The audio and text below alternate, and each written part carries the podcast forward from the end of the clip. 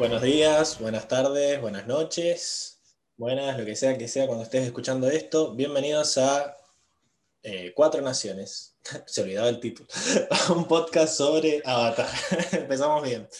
Em, como todas las semanas, vamos a hablar de, Avatar, la serie animada de hace 10 años. Y eh, no estoy solo, estoy con Francisco. ¿Cómo estás, Francisco? Hola Pablo, ¿cómo andás? ¿Todo bien? Todo bien por aquí, gracias. me alegro, me alegro. Te extrañamos. Y también está Lucas. Buenas audiencia, estamos listos acá para hablar del próximo capítulo de, de Avatar. Si el Pablo no se ríe cada vez que me presenta, ya va la primera las primeras palabras siempre van a escuchar de fondo la risa del Pablo. Hoy estoy, hoy estoy más serio. Estoy más serio, vengo concentrado. Eh, estoy tan concentrado que me olvidé el título, pero bueno, voy a reírme lo menos posible. Ya perdí. Bueno, hoy, hoy tenemos el, episodio 4 de la serie, que es, eh, según la traducción latina, Los Guerreros de Kiyoshi. Como que el que el que traducía los títulos no, no, estaba viendo el capítulo entero, como que le llegaban las frases y lo traducía lo mejor que podía. Ya vamos, a, ya vamos a hablar a ver si era guerreros o guerreras, porque también hay una frase al final medio polémica con el género, pero bueno, esto en inglés no pasa, era The Warriors of Kiyoshi, puede ser Warriors no tiene género, y, y ustedes entiendan lo que quieran, dice el inglés. Pero bueno, hoy vamos a, para que Lucas no se enoje y no me proteste, vamos a hacer primero lo de eh, los datos interesantes y después lo vamos a hacer hacer el, resumen, porque si no se me, se me amotina. Bien, tenemos que eh, este capítulo está escrito por Nick Malis, que hasta ahora es el, primer capítulo que no escriben los creadores, los otros tres anteriores lo habían escrito Brian Konietzko y Michael DiMartino, que eran los creadores de la serie. Acá lo, escribe este chango Nick Malis que no tiene mucha más, solo grabó este, solo, perdón, solo escribió este capítulo de la serie, no tiene ningún otro más en el que él sea el escritor principal y en sí su carrera ha sido escribir comedias. Este capítulo es como que es más, más, más ligero, tiene más humor que los otros anteriores, no habla de genocidio por lo menos, eh, y ha trabajado en, en otras comedias nomás, que no conozco ninguna, la única que conozco es este programa de Comedy Central en el que básicamente invitan a una, celebridad para cagarse de risa de ellos y para bardearlo un poco.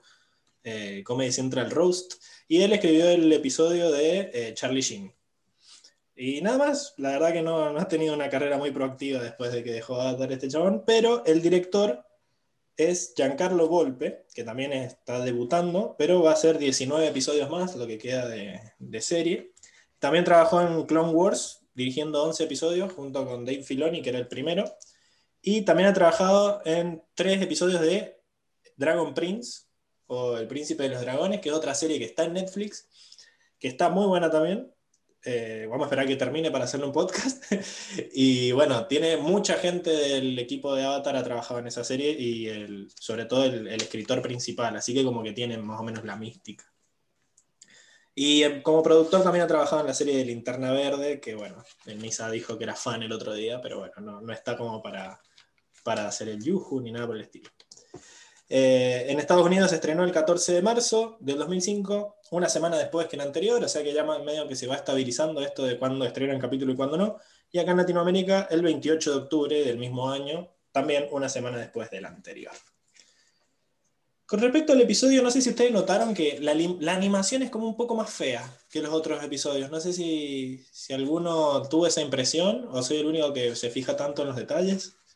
Yo no le presto atención a eso. Vi lo mismo que venía viendo, con, la salvedad de que el capítulo anterior tuvo, tuvo ese, esa eh, apertura de puerta en el Templo del Aire que metieron efectos, efectos más 3D y se alcanzó a apreciar algo, algo más que lo convencional, pero, pero no, la verdad que yo lo noté igual que, que todo el resto. Después la audiencia que participe y diga, dejen en los comentarios que, Ajá, dejen eh, suscríbanse y denle like. Ya estamos hechos unos YouTube.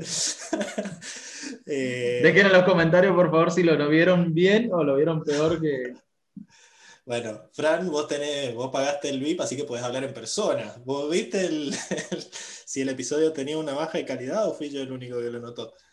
Sí, sí, yo le aprecié una baja de calidad. Ahí en cuanto a ciertas definiciones de los dibujos secundarios, pero, pero sí, sí, sí.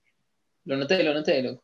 Sí, yo más que nada en la escena cuando está montando al, al pesco ahí gigante, cuando un momento empieza a correr y ya aparece cualquier cosa, como que ahí dibujaron un monigote. o hay veces que se le ven las Bueno. fondo a los chabones que también como que están todas deformes, no sé, no sé, no me gustó el- algunas tomas de Sí. este capítulo.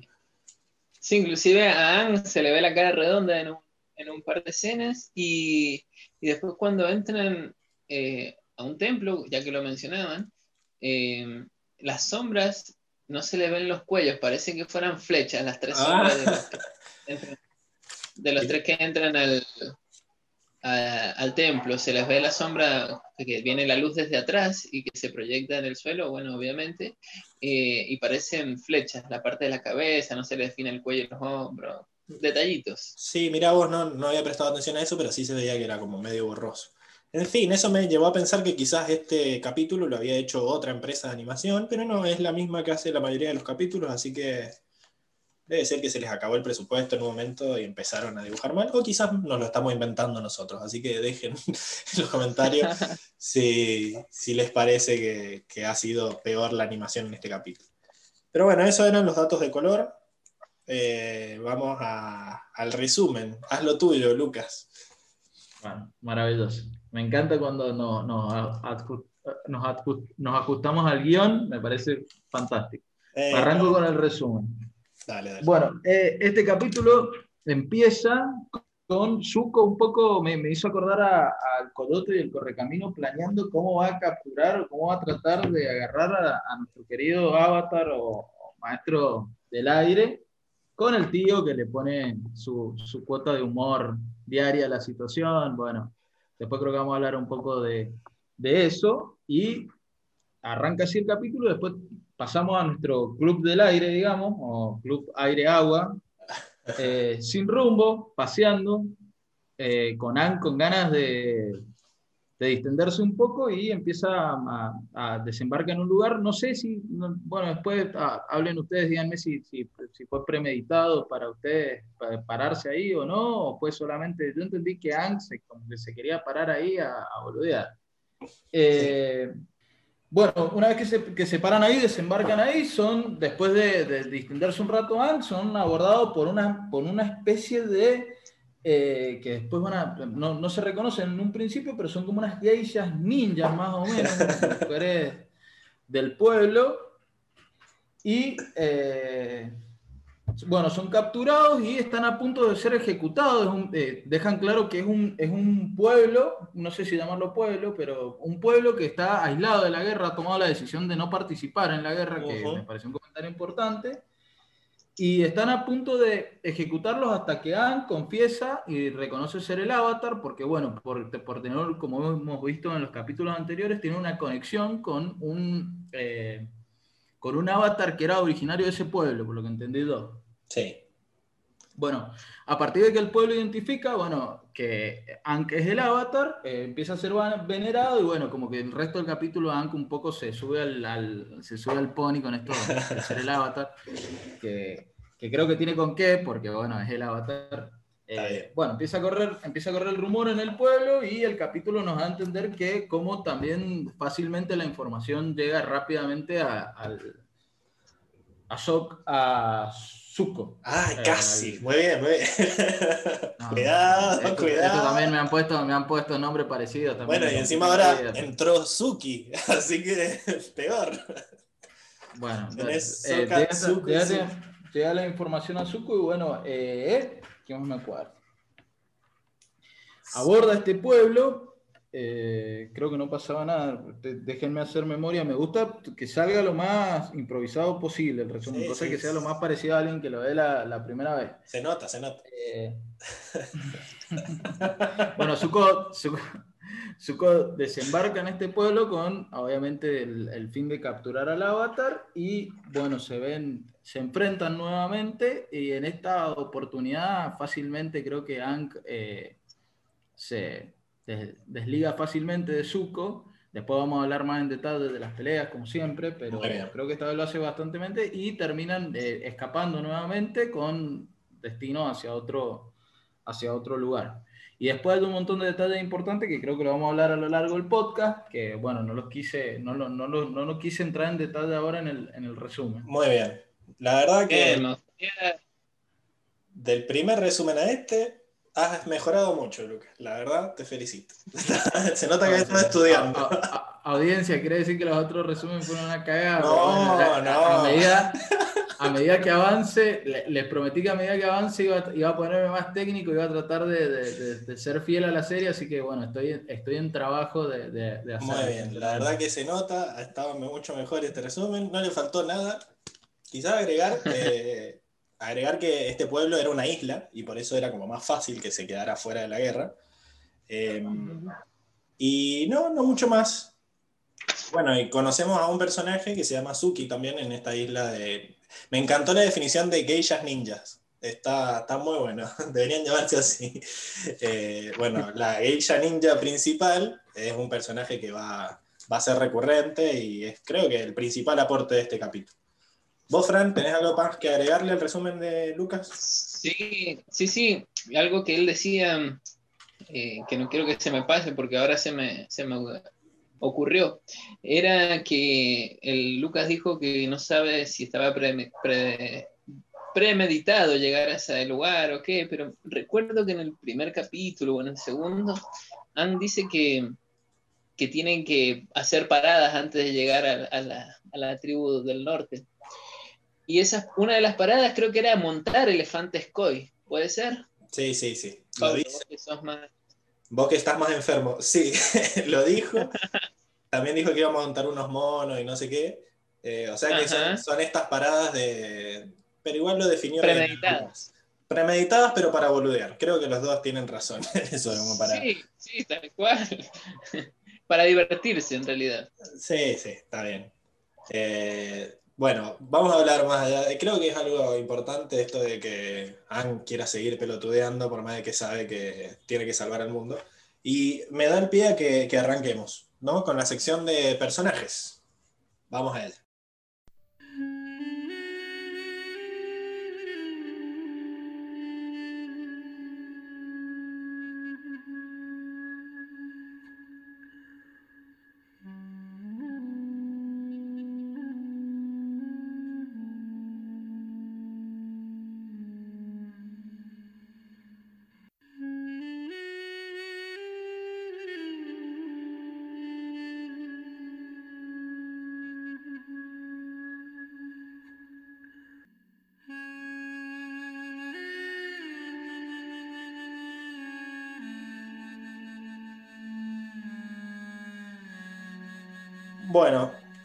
La sección de personajes.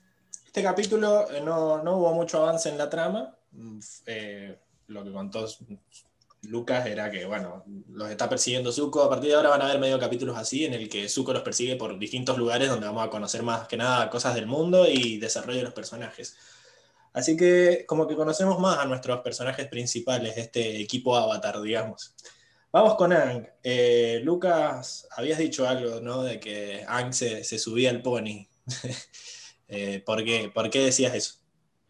Mira, creo que en los otros capítulos que hemos visto no han tenido mucho eh, contacto social. Creo que pasó en el primer capítulo cuando tienen más contacto con, la comunidad del agua, pero en este capítulo se ve un claro reconocimiento a Anne como, como el avatar y su veneración por parte de la, gente y el reconocimiento. Y eso lo lleva a Anne a, jugar un poco con eso, a sacarle un poco provecho. Está todo el capítulo rodeado de chicas, de hecho Katara se lo hace notar y, también... Eh, bueno, y también han jugado un poco con eso, aunque siempre él se defiende diciendo que, no se olviden de que es un monje, como que eso lo salva de, caer en la tentación de ser un, creído o hacer, un mal uso de ser el avatar. Soy un simple monje, dijo. Después estaba ahí haciendo flexiones sin brazos. Entonces, sí, quedó como que claro. Em, también es, cierto esto de que ya poco más tiene su club de fans privado ahí de, de groupies que lo siguen a todos lados. Pero bueno, es, verdad que en la, en la, tribu del agua lo vimos, lo vimos que también los niñitos lo querían, pero no, en ese momento no sabían que era el avatar. Es como este, el, el ser humano más importante de la Tierra, así que es como que claro, estuvo jugando. de hecho, le salva la vida, le salva la vida ser el, el avatar. ¿A él o a la, o a la tribu? A la, al pueblo. A ellos, a ellos tres que los estaban ah. por. Los tenían atado a un poste, lo querían. Ah, claro. Tenés razón. Entonces él dijo, yo soy el avatar. Y no le creyeron al principio, hasta que, bueno, hace aire control y todos se sorprenden y eso les salva la vida. De hecho, los atienden con alimentos, los agasajan, le dan la bienvenida.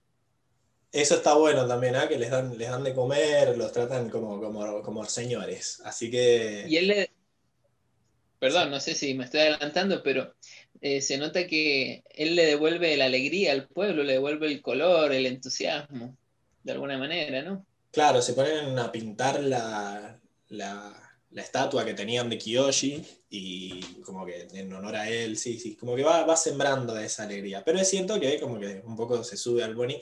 Y después se nota que, o sea, más allá de que la gente lo recibe así, él empieza el capítulo como que suplicando la, atención de Katara, como que Katara no le da pelota, él está haciendo ahí su truquito con, con las piedritas y Katara ni lo mira, después se pone a, montar el, elefante koi y Katara estaba diciendo, ay, qué bueno, pero no sé qué, se pone a hacer apa, que se va corriendo y él se pone triste, es como que ya la serie nos había hecho notar que él como que está medio enamorado de Katara y quiere que, la chavana le dé bola a toda costa.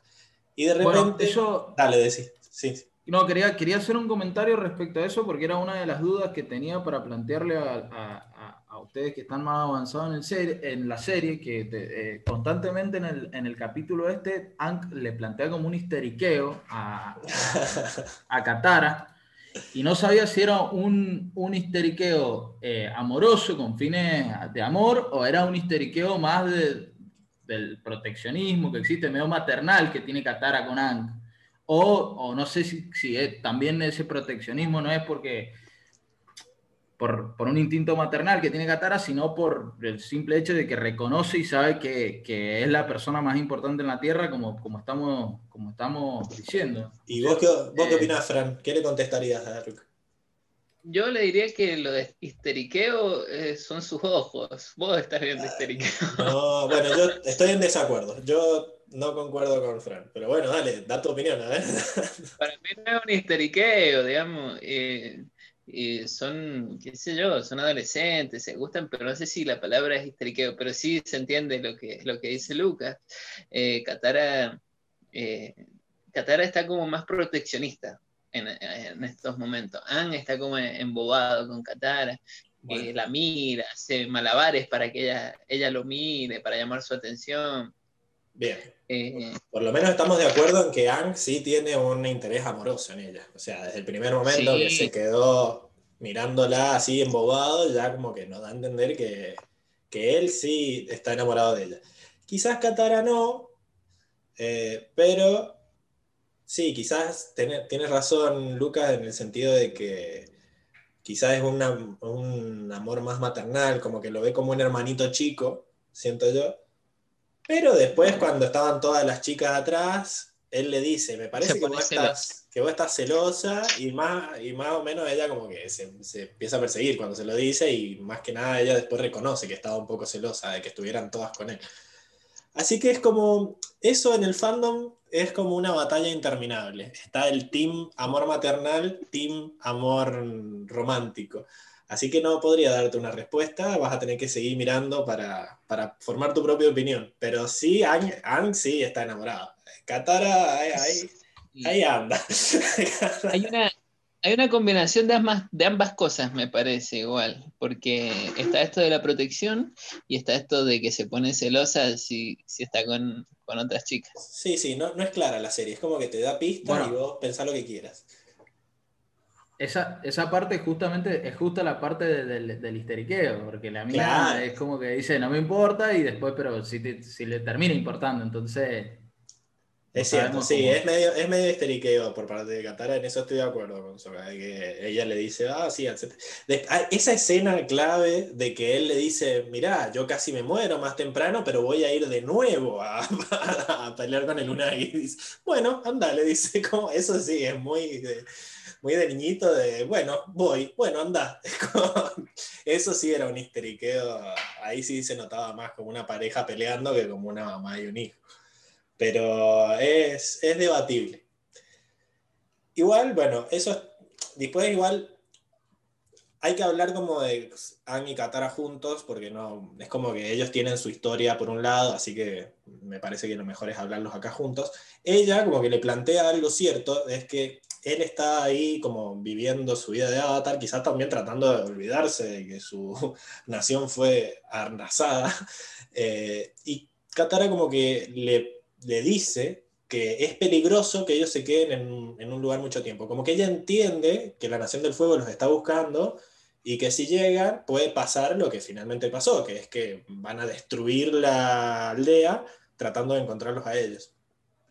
Y han como que no, no le da mucha bola a eso, pero después termina dándose cuenta de que por más bien que, los traten ahí, no se pueden quedar porque le van a hacer la vida imposible al pueblo. Creo que eso también es como un, una realización, una epifanía que tiene Anga al final como un aprendizaje de decir, bueno, no puedo quedarme mucho tiempo porque voy a terminar cagándole la vida a la gente. Y bueno, igual se, resuelven rápido todos sus problemas en una sola escena, se piden perdón y listo, a otra cosa.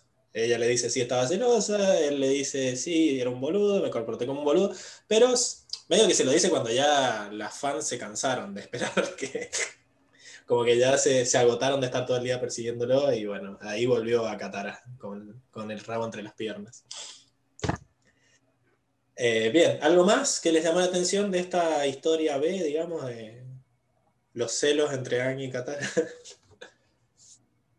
No, creo que, eh, está bastante completo. Bueno, ya que estamos en la sección de personajes, recalcar eso que dijimos recién, la parte de que Hank sigue más o menos eh, eh, fiel al estilo que venía trayendo en los capítulos anteriores, relajado, hasta que ve en primera persona las consecuencias de, enfrentarse a la Nación del Fuego. Eh, prácticamente destruyen el, pueblo.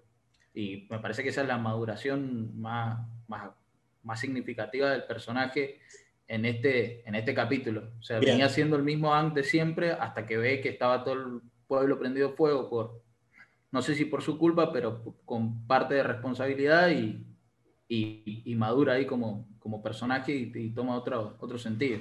Toma la decisión correcta, eh, como también hizo en la, en la tribu del sur, ¿no? Como esto de eh, traigo consecuencias a los que me intentan ayudar. Así que sí, él creo que aprendió eso. Vamos con, con Soka, que es como el protagonista de este episodio, ¿no? Este es un episodio de Soka. Eh, ¿cómo, arranca el episodio, Soka? ¿Qué, tienen para opinar al respecto? Me gustó a mí, a mí me gustó mucho este capítulo de Soka. Quiero decir algo que eh, es muy contemporáneo a, hoy en día y que me llamó mucho la atención, que es que el, la serie tiene comentarios realmente que hacen recategorizar a la mujer, tiene comentarios feministas, como, como en eso la verdad que fueron muy visionarios los creadores, o sea, constantemente Soka eh, toma el papel del machista convencional y Katara lo pone en su lugar recategorizando a la mujer y, con la importancia que tiene la mujer. Creo que el capítulo arranca eh, Katara cosiéndole los pantalones y medio que juegan con eso es, muy interesante ese mensaje, pues si la serie tiene 10 años, mirá cuándo lo estaban diciendo y me pareció, me pareció bueno eh, resaltarlo. Que ahora que saco bien la cuenta son 15 años, no son 10. Bueno, perdón, 15. no, no, yo dije, yo dije aún. Yo, yo, dije 10 recién, me equivoqué. Eh, pero sí, o sea, muy... Y está bueno que las series para chicos, de cierta forma, te metan estos estos mensajes y que te lo metan de una forma eh, más eh, que no se note tanto que es una propaganda, digamos, ¿no? O sea, como que está bien planteado todo el tiempo, incluso, bueno, Soka empieza diciéndole eso a la hermana, después los capturan estas geishas ninjas, que ya me parece mucho mejor ese nombre que el que tienen, y, y él les dice, ¿dónde están los hombres que nos atraparon? la chavana lo empieza a interrogar y él le dice, ¿dónde están los hombres que nos atraparon? Y ella le dice, yo te atrapé, ¿y qué vas a hacer al respecto? Eh, y cómo es fiel a eso de que por más de que sea una, una, mujer que él cree que son inferiores en cuanto a fuerza y a la habilidad para pelear, eh, han entrenado toda su vida y por eso son mucho mejores que él. En esa pelea que tienen con dos movimientos ya lo dejan inmóvil. Así que bueno, pero él también medio que evoluciona, ¿no? Fran en el capítulo no, no se queda con ese pensamiento todo el tiempo. Sí, tal cual, tal cual. Él tiene esa actitud de, de, humildad en reconocer que la técnica que ellas usaban, estas guerreras usaban, era superior a la de él. Y va y, y, les pide que les enseñen, las tomas como maestras. De hecho, hasta se arrodilla delante de, ellas eh, mientras están entrenando. Aunque al principio entra con una actitud soberbia, así como haciéndose el canchero. Y, le pasan el trapo, lo humillan a los golpes y, y, bueno, hasta que después reflexione y, vuelve con humildad eh, a, pedirle instrucción a, estas mujeres que son unas guerreras. Sí, la verdad que a mí me tomó por sorpresa eso la primera vez que lo vi. O sea, cuando, cuando vi que iba a volver a entrar, después de que ya lo habían hecho cagar, dije, oh, bueno, va a volver otra vez a hacerse el copado. Y no, entró con una actitud totalmente distinta, desde una posición de humildad, a reconocer que estaba equivocado, porque ya ante la abrumadora evidencia no le quedó otra, y, y a decirles que, que les enseñen que le enseñen, incluso ellas, bueno, le dicen, te vamos a enseñar, pero vas a tener que seguir nuestras tradiciones al pie de la letra. Y, lo visten y lo maquillan. Claro, termina vestido de geisha ahí y peleando como ellas. Y la verdad que él se lo toma desde un momento, desde una forma muy madura también. Ella le explica, mirá, este hilo de seda es el valor, lo tengo ahí anotado, creo. Es el, Algo que recorre por nuestras venas. Claro, es nuestra valerosa sangre, dice, y la insignia de oro es el honor del corazón del guerrero, y él ahí como que se convence, dice, bueno, no, no es tan afeminado lo que estoy haciendo, hasta que aparece Annie y se le ríe de qué lindo vestido que tenés, pero, pero la verdad que él, o sea, como que da un, un giro muy importante, y si hablamos de que Ang aprende en este capítulo que su presencia en un pueblo trae consecuencias, creo que la, la, el mayor aprendizaje de Soka es empezar a respetar a las mujeres como, como personas. No, no son mujeres, son personas igual que él y que son igual de capaces, o más capaces todavía, de hacer lo que él creía que era bueno haciendo. Claro. Eh, ¿Sí? De hecho. De hecho, la, la técnica que ellas utilizan, que es una de las técnicas más poderosas, que es usar la fuerza del enemigo. En una, en una parte le dicen que, que no se trata de, de, tener fuerza bruta, sino de utilizar la fuerza del oponente a favor de uno.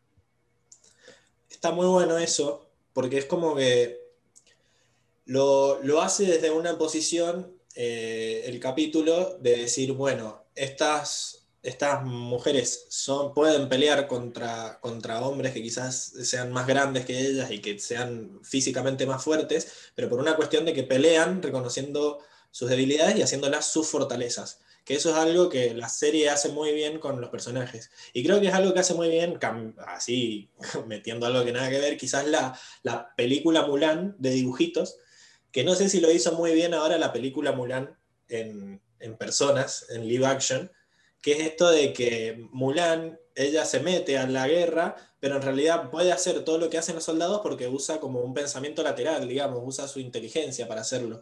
Como que eh, para subir el palo, usa las, las medallas que le dan como una herramienta en vez de como un peso. Se ve como que ella cuando pelean contra los unos larga el misil a la nieve y usa eso a su favor. O sea, como que de repente le dan poder a las, a las mujeres, pero sin tener que darles poder, digamos, asociado a la masculinidad, ¿no? Estas, estas mujeres no son fuertes porque son iguales que los hombres, son fuertes porque saben aprovechar su fortaleza como mujeres, digamos. Bien, bien. Esa es una, ya que nos fuimos un poquito de las ramas para recentrar, esa es una técnica oriental que se llama Wu Wei.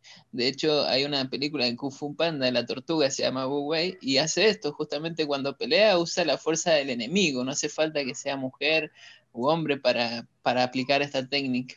Así que ahí se la dejamos a los oyentes que la busquen después. Ah, está bueno, sí, sí. es muy eh, buena. Que es también más o menos lo que hacen en sí los maestros agua, ¿no? Después vamos a ver que en realidad los maestros agua pelean usando la fuerza del oponente en su contra y todo eso. Es como una técnica buena en ese sentido. Pero es, es mucho más, como para terminar lo que estaba diciendo, es como mucho más, yo creo que si una, mujer, o sea, me voy a poner a hablar desde el punto de vista de la mujer, de decir, bueno, creo que es mucho más, te podés identificar mucho más con una mujer que entrenó y que se nota que entrenó toda su vida para pelear y que por eso tiene ese poder, a como hicieron, por ejemplo, en la película Nueva de Mulan, que en realidad ella es poderosa porque tenía poderes directamente, o sea, ah, como la Mujer Maravilla, que bueno, es mujer y está entre todos los, entre todos los hombres, pero porque tiene superpoderes, ahí que, te importa que sea mujer o no, tiene superpoderes, ¿qué, tanto problema? Entonces acá no, acá es una chica normal que entrenó un arte marcial en el que no tenía que ser tan fuerte para hacer lo mismo y termina peleando incluso mejor que los varones. Así que me parece que eso es un, buen mensaje y por eso decía que lo hacían de una manera creíble. Eh, bueno, ¿algo más de Soca, Lucas, antes de pasar a lo siguiente? No, no, meter, meter un, comentario que ya, lo dijeron, pero quería usar un término más actual también para apoyar un, poco al, feminismo y a la recategorización de la mujer, que es que Soca justamente lo que hace es, su maduración es desconstruirse, sino dejar su orgullo de lado y, y arrollarse ante, ante la mujer por, sus por sus conocimientos y tratar de aprender las técnicas de, de esa cultura.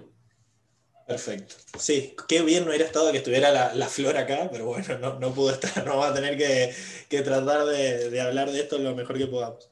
Eh, bueno, termina Soka ahí, termina aprendiendo la lección, eh, y después vamos a Zuko, que no hubo mucho, mucho desarrollo de personaje esta vez en Zuko. Seguimos viendo que a veces se le van las emociones en la primera escena donde está controlando las velas con la meditación y está tratando de ser calmado.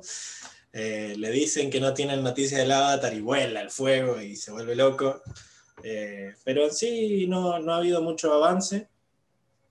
En sí, lo único que hace es ser el antagonista en este capítulo. No sé si ustedes tienen algún otro punto en el que se muestre algo nuevo de Zuko.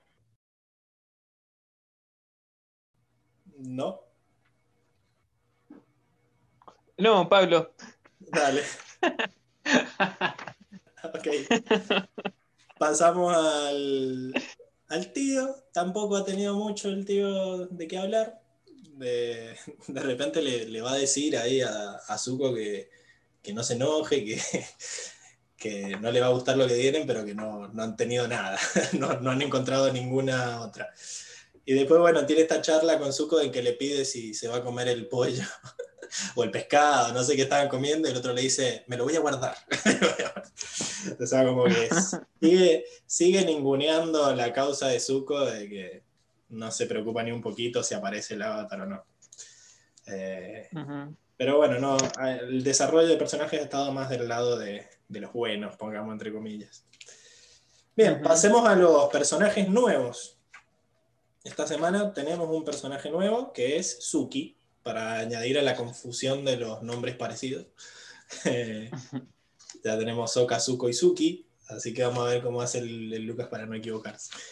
Eh, bueno, ¿qué, ¿qué, me pueden decir de Suki? ¿Qué, se, ¿Qué, se, ve en un primer instante?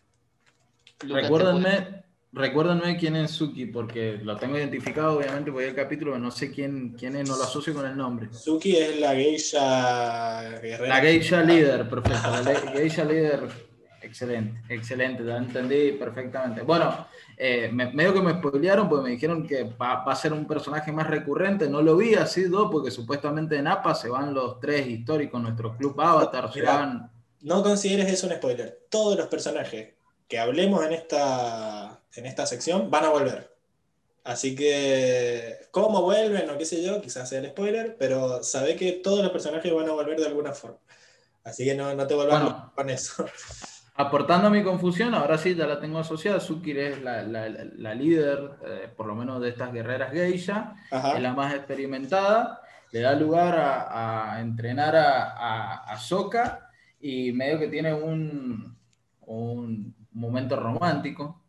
Eh, que después, bueno, lo vamos, a, lo vamos a desarrollar más en el tema de las peleas, pero pese a, lo mucho que está eh, experimentada, eh, como nos muestran en el capítulo, eh, Zuko la vence muy fácil. Sí, sí. Así que también importante es un, también. Es un tema de que siempre los que tengan un control, Zuko es maestro fuego. Entonces eso ya en sí hay una desventaja muy grande entre los que son maestros, los que tienen control y los que no. O sea, Ahsoka, también le metió dos patadas y lo tiró a la nieve. Entonces, como que hay un desnivel ahí. Exactamente, eso lo que deja claro, no, me acuerdo si había pasado en capítulos anteriores, pero está muy marcado en este capítulo que los maestros que manejan elementos están a un nivel eh, muy superior de los, que, de los que no lo hacen, por lo menos en esta, en esta instancia. Eh, sí, perdón, perdón, paréntesis. Eh, me sorprendió algo en ese enfrentamiento que, que decía Lucas, em, cuando Zuko le, quiere hacer, le tira un el fuego control a Suki, a la chica, a la guerrera, y ah. Soka lo frena, frena el fuego control. Eso me llamó mucho la atención. Qué difícil esa frase. Zuko le larga fuego a Suki y Soka lo, frena. Y Soka lo frena. Pero sí, sí eh, me llamó mucho la atención porque no, sé si hemos visto ahora a alguien que no tenga control de algún elemento frenar el, poder de, un maestro. Por lo que vi, lo frenó también con el abanico. Con el abanico, sí, sí, vi eso que está. Mete el abanico y como que le tira un poco de aire ahí como para que no le haga nada, o lo usa tipo medio de escudo. Eh, Igual me, me llamó mucho la atención, porque quedó bien paradito, inclusive el muchacho ahí, no es que ni lo movió, fue como también un acto de amor, yo vi ahí. Sí, sí, también añadiendo a, lo que viene mostrando Soka, de que él se pone delante de lo que sea, un buque de guerra, pues me paro adelante. Muchacho valiente. Me van a meter un pelotazo en unos palos de aire, pues bueno, juego. O sea, es como que sigue añadiendo a esto de que él se sacrifica. Quizá a veces sobreestimando su fuerza, pero él se pone bien. Bueno, volviendo, volviendo a Suki, sí, ella está entrenada, no, muestra mucho de su personalidad, es cierto. Lo que vemos de su personalidad es los intercambios que tiene con Soka. Obviamente, los comentarios de Soka le molestan y mucho, en el sentido de que, bueno, si hace otro comentario de esto y vas a terminar de comida del bicho este. Eh, es como que ella tiene muy claro que el hecho de ser mujer no le, no le quita nada, pero después, en el momento en que Soka va y se disculpa, ella ahí nomás eh, lo acepta, digamos. No, se queda en el resentimiento de decir, bueno, este, este boludo ya aprendió, así que enseñémosle, no hay problema. Medio que en un momento Soka le va agarrando la mano rápido y ella como que le dice, bueno, ni yo soy tan buena, o sea, como que ella tiene, tiene un, también un, ego alto, así como tiene muy, muy su, su, autoestima muy alta, ¿no? Ni yo soy tan buena, incluso cuando en un momento él le devuelve el golpe y ella se cae, como que le molesta un poco y dice, no, te estaba dejando ganar, cosas así, como que es competitiva, digamos. Y se nota que, que sí, como que medio le agarró cariño a Soka. Y después se termina, se terminan besando como despedida, ¿no? Que eso también nos, nos faltó, nos faltó decirlo cuando estábamos hablando de Soka que pensándolo bien debe ser el primer beso de Soka, porque él vivía en una aldea llena de, viejas y de niñitos. Así que queremos pensar que es el primer beso de Soka. Por eso se puso colorado así. Eh, y bueno, pero perdón, ¿no? Decime, sí, sí. Eh, no me acuerdo, se lo dieron en el cachete el beso igual. Sí, sí, sí, se lo en el cachete. No, en el ah, cachete. bien, bien. Pero suficiente. Ni eso había tenido. Ah, para alguien que no había tenido nada. Lo, lo, eh, puso al 100 al muchacho. Claro. y bueno, ahí nomás se puso colorado. Incluso con maquillaje y todo se le notaba que estaba en colorado. Eh, yo creo que es un, es un, dentro del lenguaje que crea la serie, los cachetes colorados es un símbolo inequívoco de, enamoramiento en esta serie. Así que ya que haya logrado ruborizarse, eh, ya nos da el pie de que, bueno, ahí, ahí hay algo. Eh, bueno, y quizás una, la frase que define, creo, lo que piensa Suki es, eh, lo voy a leer como lo tradujeron en el doblaje, soy un guerrero, pero también soy una niña. O sea, como que ella no quiere dejar de ser mujer para ser una guerrera, sino que cree perfectamente que se pueden hacer las dos cosas y efectivamente lo hace. Así que creo que eso encapsula el personaje de Suki. Y así va a arrancar. Los personajes nuevos vamos a tratar de establecer su punto de inicio para ver si, si hay algún avance a lo largo de los capítulos. Bueno, y no hay personajes nuevos importantes allá de los animales que vamos a hablar en la sección de animales, obviamente. Así que bueno, terminamos esta sección y pasamos a la siguiente.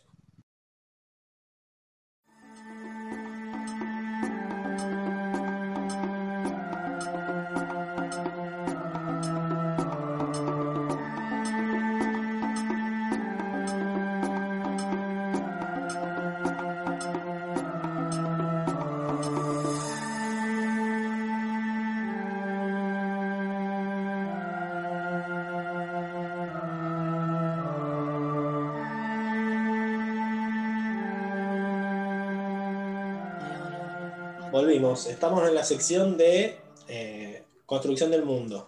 Y lo bueno es que siempre vamos a tener de qué hablar en estos, en estos primeros capítulos de esta temporada, porque por lo menos por ahora van a ir viajando eh, por diferentes lugares y siempre vamos a conocer un lugar nuevo que nos va a mostrar un poquito más de la cultura.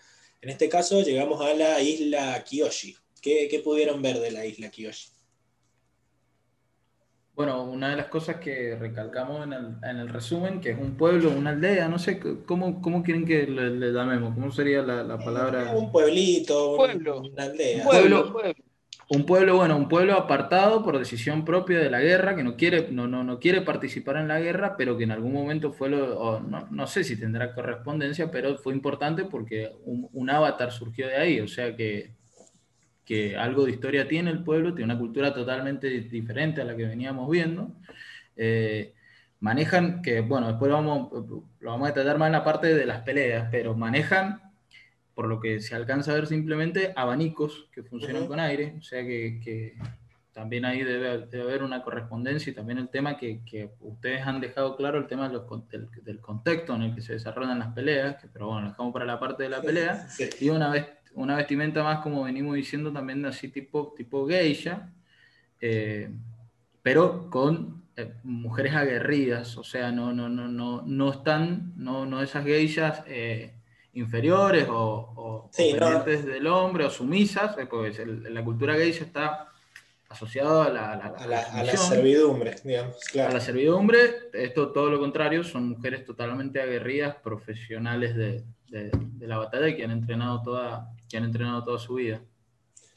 Bien, sí, eh, varias cosas a rescatar de lo que dijiste. Lo primero que, que, sí es una cultura totalmente distinta, es el primer pueblo de la, del Reino Tierra. Ya técnicamente estamos en el Reino Tierra, aunque pasó algo raro de que generalmente esta serie con los colores te deja ver de qué nación es y estos se, de, la, de la isla Kyoshi se siguen vistiendo de azul, como eh, color que le vimos a, a, los maestros, a la tribu del agua.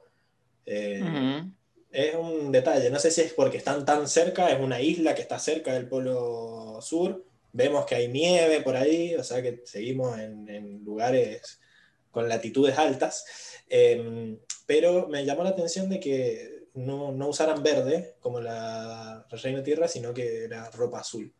Y sí, yo creo que está muy basado en Japón todo esto de que es una islita, que está separada del continente, que tiene su propia cultura, incluso el maquillaje que usan se parece mucho a, este, no me acuerdo cómo se llama, este teatro japonés, viste que se, se vestían todos así, se pintaban toda la cara de blanco y tenían una especie de ojos rojos, así, no me acuerdo cómo se llamaba, pero es un, es un teatro efectivamente japonés.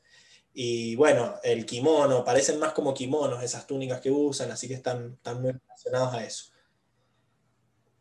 en cuanto a lo de los abanicos, es cierto que los usan como, como arma, eh, porque bueno, este avatar Kiyoshi, que la isla está nombrada en, función a ella, eh, usaba esos abanicos como armas. Ella sí tenía aire control porque era el avatar, pero estas, estas, estas guerreras no lo, usan como un, no lo usan como para largar aire, sino que lo usan directamente como arma se ve que desvían ataques con los abanicos o los lanzan.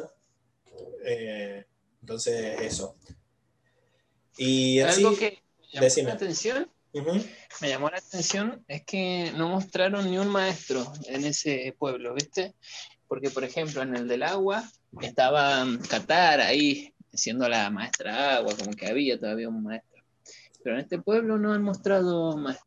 No, no había. Eh, también recordemos eso, de que no, no, todas las personas son maestros y que acá eh, no había ninguna, por una cuestión de que quizás también es una población muy chica, eh, una, una cuestión estadística no había.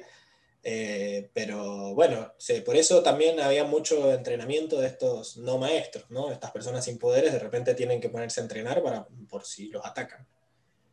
Bien, eso, hablar de la isla, o sea, quizás el tema de que también son son casas muy precarias, volvemos a que de vuelta están muy por detrás de la Nación del Fuego en cuanto a tecnología, quizás porque es un pueblito chico, pero eran casas como de madera, así, como eh, no, muy, no, que no se veían muy fuertes, ante un poquito de fuego de los maestros fuego ya se, se hicieron bosta, o sea, una cuestión de que están como más, más pobres, digamos, la región. Eh, bueno, y volver a hablar del, avatar Kiyoshi también, que bueno, es una de las vidas pasadas de Ang, dicen que vivió hace 400 años, en realidad que nació hace 400 años y que lleva siglos muerta, o sea que eh, según lo que ya sabemos, que los avatars siguen un orden, que es agua, tierra, fuego, aire, y que sabemos que el anterior a Ang es de fuego, y que sabemos que él estuvo 100 años encerrado, si sacan las cuentas, da que Kyoshi es la que vino justo antes de Ang, ¿no?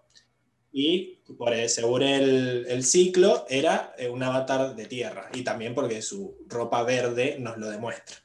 Así que, bueno, ya tenemos Kyoshi, Roku y Ang, son los últimos tres avatars que hubo. Y, y, vuelven a reforzarnos esto de que es su vida pasada, ¿no? que el avatar reencarna y que técnicamente es la misma persona. Bien, ¿Algo más? El mismo espíritu, el mismo espíritu, Pablo, en diferentes personas. Ah, sí, ahí hago medio agua en todo lo que es cultura budista. Quizás ver, estuvo bueno cómo, cómo, le, cómo mostraban, cómo le llegaban las noticias a Zuko. Es como que los rumores de que, de que Ang está en el pueblo le llegaba al pescadero y ese era el que le vendía el, al, al barco y ahí se enteraban era como, estuvo bueno mostrar eso, porque si no, mágicamente se entera el malo de dónde están, no había GPS, no había nada, así que se tiene que llevar por el, por el boca a boca. Claro, y también, perdón, ahí me llamó mucho la atención eh, cómo adquieren los productos, ¿no? Evidentemente los de fuego compran, no se ponen a pescar porque tienen el recurso. Claro, exacto. Y los otros eran más como una, era como una, aldea, un pueblito autosuficiente, ¿no? Están en una isla, así que no les queda otra que ponerse a cosechar, ponerse a, pescar. Pero bien que tenían mucha, tenían mucha comida para darle al avatar. Le dieron un festín ahí, estaban chochos los otros que la, la semana pasada casi se comen a momo, ahora tenían que les regalaban comida. es verdad. Así que quizás le pueden llegar a sacar provecho a eso. Em, bueno, si no hay nada más que hablar del pueblo, pasamos a los animales, ¿no? Que, hoy, este, este, esta semana vimos varios. Sale la cortina de animales.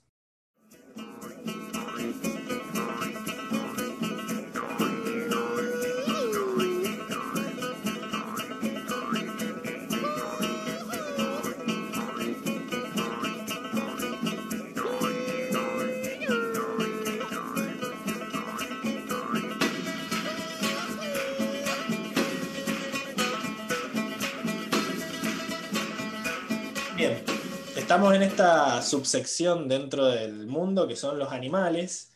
Eh, ¿Vieron algún animal nuevo que les llamó la atención? Bueno, esto obviamente. Eh, los animales, creo que desde el capítulo 1 que lo dijimos, y bueno, lo sostenemos hasta ahora, ocupan un lugar central dentro de la serie. Eh, arrancamos ya con, como, como dijo Francisco, tenía en, sus paradas, antes de llegar al, Polo Norte, era montar diferentes animales, y bueno, en esto monta unos, unos peces gigantes y hay como un tipo de, anguila gigante que es un poco el, monstruo icónico de, ese lugar y que termina siendo clave, nuevamente, un animal en el centro de escena, para eh, mitigar el fuego que había recaído sobre la aldea, que estaba prácticamente destruyendo todo, en un acto, bueno, de, valentía de Ang, de, tirarse, cuando ya estaban escapando, de tirarse de APA nuevamente al agua para montar la anguila que le había pegado un paseo bárbaro todo el capítulo, a, tratar de dominarla y, con ayuda de ella a eh, apagar, el, apagar el fuego que recaía sobre las aldeas. Bien, buenísimo. Entonces, has mencionado los peces gigantes que se llamaban elefantes koi, según estuvimos viendo, Generalmente estos animales como que son una mezcla de dos animales. Acá esto es un pescado que tiene el tamaño de un elefante, supongo que por eso le dijeron elefante. yo, le, A ver. yo le vi eh, una especie de ballena. Ballena con un pescado oriental que no sé el nombre del pescado. Ah, ok. pez. Y bueno, pero tiene, que tener algo de elefante, porque se llama Koi Elefante, así que digamos que era trompa, no tenía ni nada de eso, o sea, porque no, para mí era una ballena. Pero vos decís que ellos no saben lo que es una ballena y por eso le dicen elefante Koi. Puede ser, sí. Eh, una... Eh, la cuestión es que era un pescado normal, solo que era muy grande que supongo que de eso viven esta, esta tribu, ¿no? esta, esta aldea, de tratar de pescar estos elefantes gigantes. Que decimos, uh, mirá, manso elefante, hasta que vemos después el bicho que seguramente se alimenta de esos, de esos pescados, que es el, el unagi, ¿no? que es esta anguila que dijo Lucas. Que acá no, no le ponen un, un, nombre de, de, mezclando dos animales, sino que directamente le dan un, es una criatura más mitológica, digamos y le ponen un agi, que es el, japonés de anguila directamente. o sea que ah, eh, no, se, no se enroscan mucho con eso. Y este unagi también, eh, más allá de que era una anguila gigante, con espinas, con bigote, con dientes, tenía eh, los ojos así tipo reptiles. Bien, en un momento le hacen un, paneo al ojo y lo, cierra como horizontal, ¿no?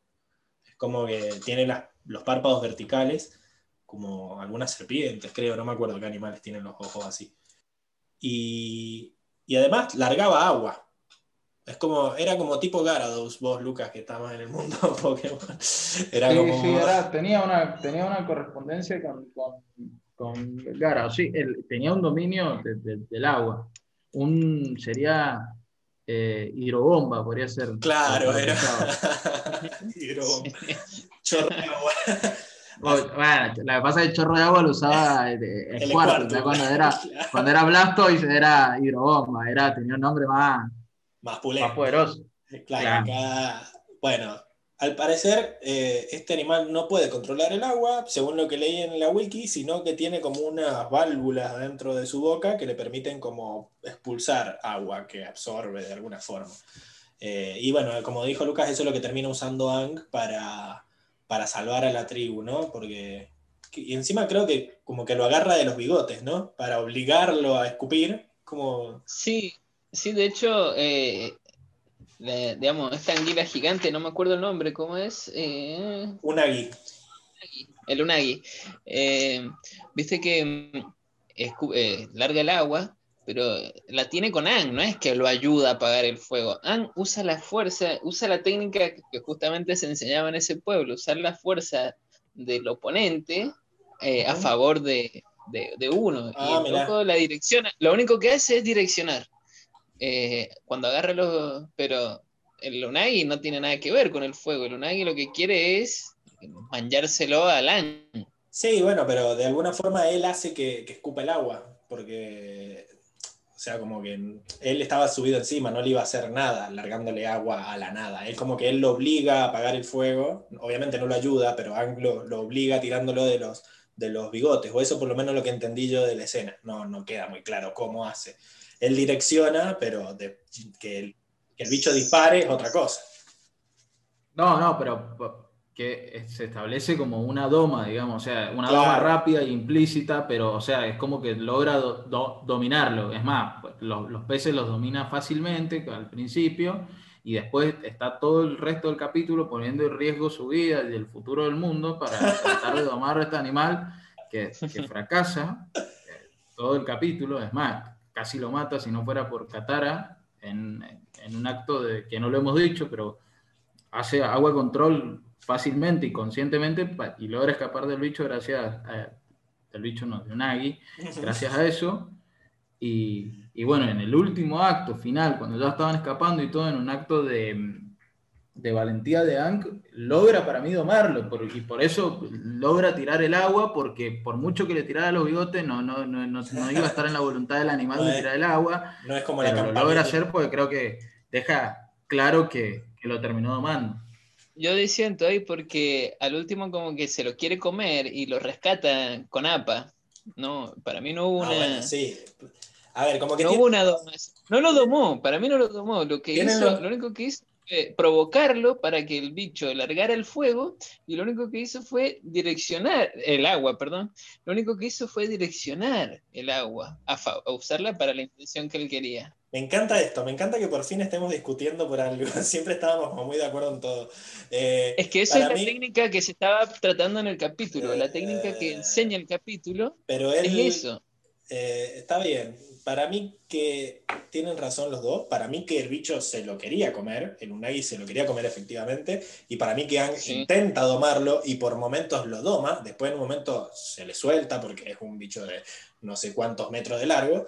Pero yo había pensado como que los bigotes eran una especie de campanilla, así como la campanilla le inducía el vómito a las personas, los bigotes, no sé, como que lo hacían, porque si no, ¿cómo, más allá de que lo dome o no lo dome, cómo logra que escupa agua a voluntad para apagar el fuego? Es como que queda así, queda medio sumiso en esa posición, así como que lo domó, en eso le doy la razón a Luca, pero yo no creo que el bicho tirar agua para sacárselo de encima, porque no tenía sentido, obviamente él estaba arriba, era como, como que logró de alguna forma hacer que, que, largue, que largue agua. Así que, pero para mí no, no, no es lo que decís vos de, de, usar la fuerza del oponente a favor, porque él no, no estaba cuando eso, lo, cuando eso lo explicó Suki. Si él lo hubiera escuchado, yo te doy la derecha, pero acá me parece que es como que no. Pero es una técnica, es una técnica milenaria, Pablo, que usan ah. todos los monjes los monjes no, lo usan lo del agua. No sé, no sé, no me convenciste, Panchelo. Ah, no, para mí se la, aprendió desde chiquito, usar a favor la fuerza. Después googlealo, googlealo, le pido a la audiencia que googlee la técnica del Wu-Wei, Wu-Wei, así como suena. Después, es una técnica milenaria, es, algo que, de vuelta. lo aprendió de chiquito. Pongan en los comentarios, ¿Team Doma o Team eh, se lo quería morfar y usó su, su fuerza a favor? Eh, bien, eh, listo. Ese es el Unai, pero después hay otro animal. Eh, no sé si ustedes lo, notaron. Nos llamó la atención un tercer animal que no sea ni el elefante ni el Unai. A ver si prestaron atención. los rinocerontes que usan la Nación del Fuego para transportarse. Muy bien. Punto para, para Griffin. Ahí los rinocerontes, rinocerontes de Komodo se llaman. Al parecer son una mezcla entre los rinocerontes y los dragones de Komodo. ¿Los conocen a los dragones de Komodo? Sí, sí, están, están en las Islas Galápagos. Mm, los Galápagos, yo lo tenía como que era más de Indonesia, una cosa así. Pero dije, la dije con mucha seguridad, así que yo creo que sí. No, me la juego, me la juego que sí. Después, bueno, también. podemos, podemos hacer otra encuesta.